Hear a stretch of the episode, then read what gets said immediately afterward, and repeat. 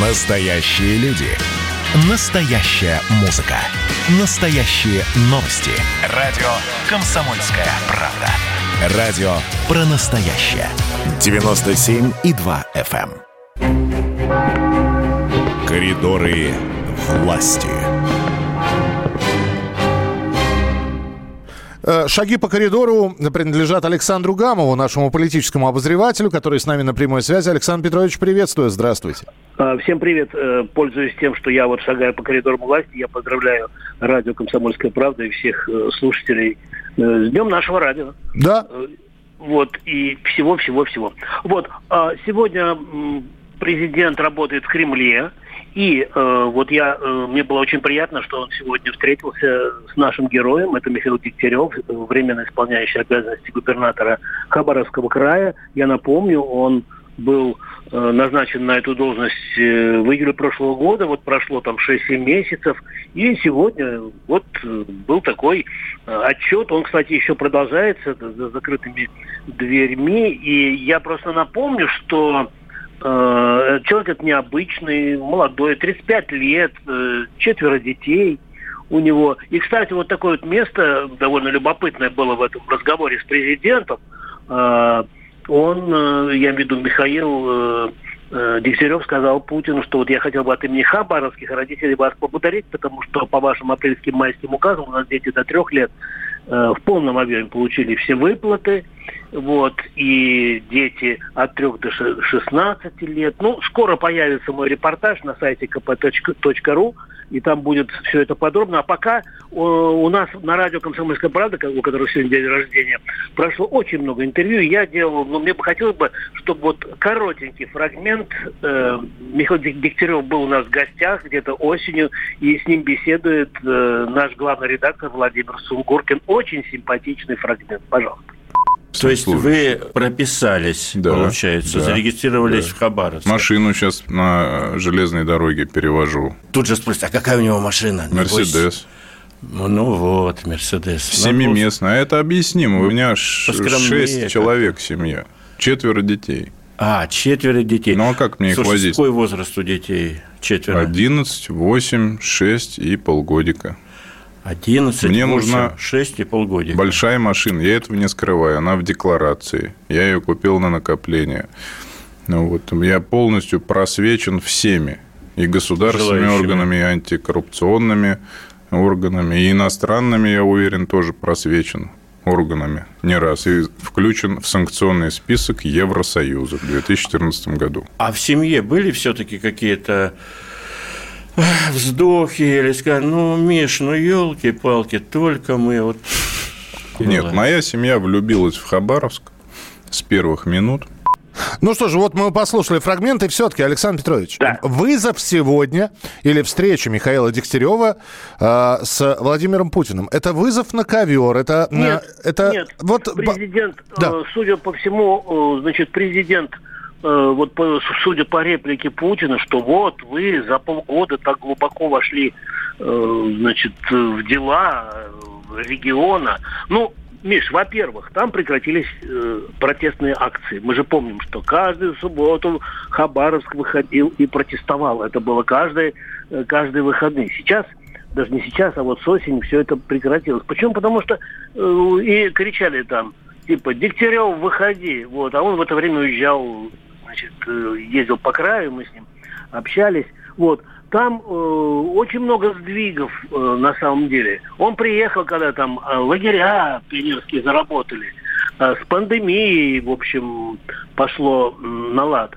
Вот. Потом, там, э, значит, э, кроме вот этих вот выплат, э, там жизнь стала налаживаться.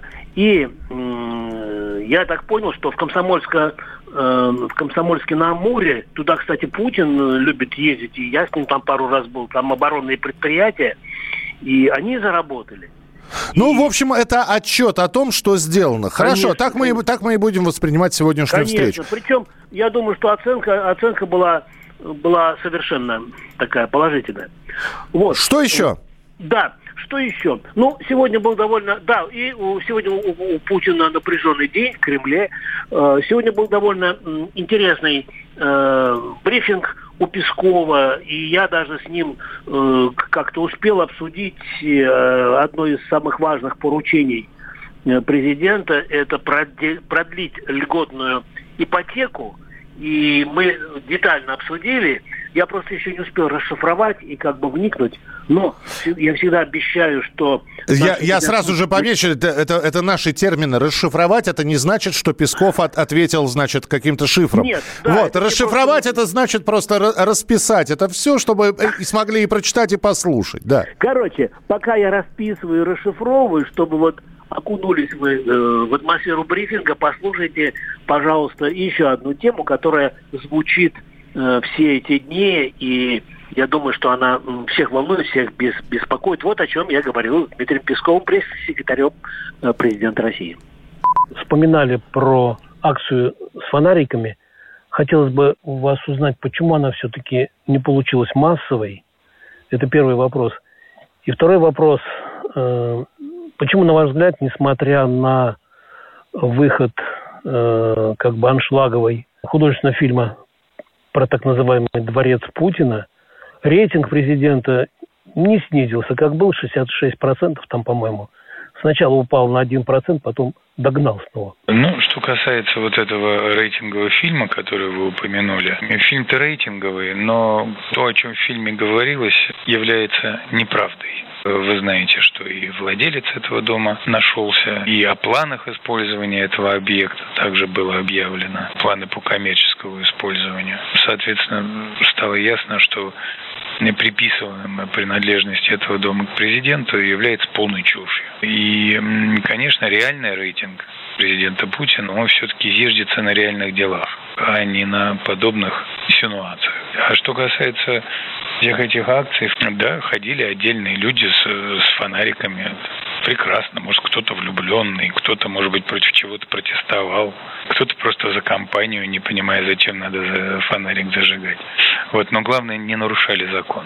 Поэтому все было спокойно. А почему их было там не, не три, а два человека, ну, это не ко мне вопрос. Ну вот это отрывок э, как раз той самой ежедневной пресс-конференции, которую, да. мини-пресс-конференции, которую устрои, устраивает пресс-секретарь президента. Все, Александр Петрович, э, сегодня, значит, вот встреча с Дегтяревым, мы ждем итогов этой встречи. Конечно, конечно, да, скоро будут. Вот, ну и в перспективе, конечно, завтра встречаемся в эфире, и вы рассказываете, что еще было интересно. А все подробности, как э, сказал Александр Петрович, расшифровки можно будет на сайте «Комсомольской правды» увидеть и прочитать. Александр Гамов, его авторская рубрика коридоры власти была у нас в эфире. Спасибо большое. Еще раз спасибо за поздравления, которые вы присылаете в адрес радиостанции «Комсомольская правда». У нас сегодня действительно день рождения. Спасибо, что слушаете. Ну и оставайтесь с нами, потому что впереди огромное количество интереснейших программ и передач. Во-первых, мы друг друга с вами поздравляем. Наступил новый 2021 год. Все, конечно, рассчитывали, что сразу же счастье придет. Мы всю жизнь готовимся, и мы понимаем, что этот выстрел будет один раз. Социальная справедливость, справедливая экономика и интересы государства будут стоять на первом месте. Есть ли у нас для этого деньги? Деньги есть. Мне кажется, это красота. Предчувствие перемен. На радио «Комсомольская правда».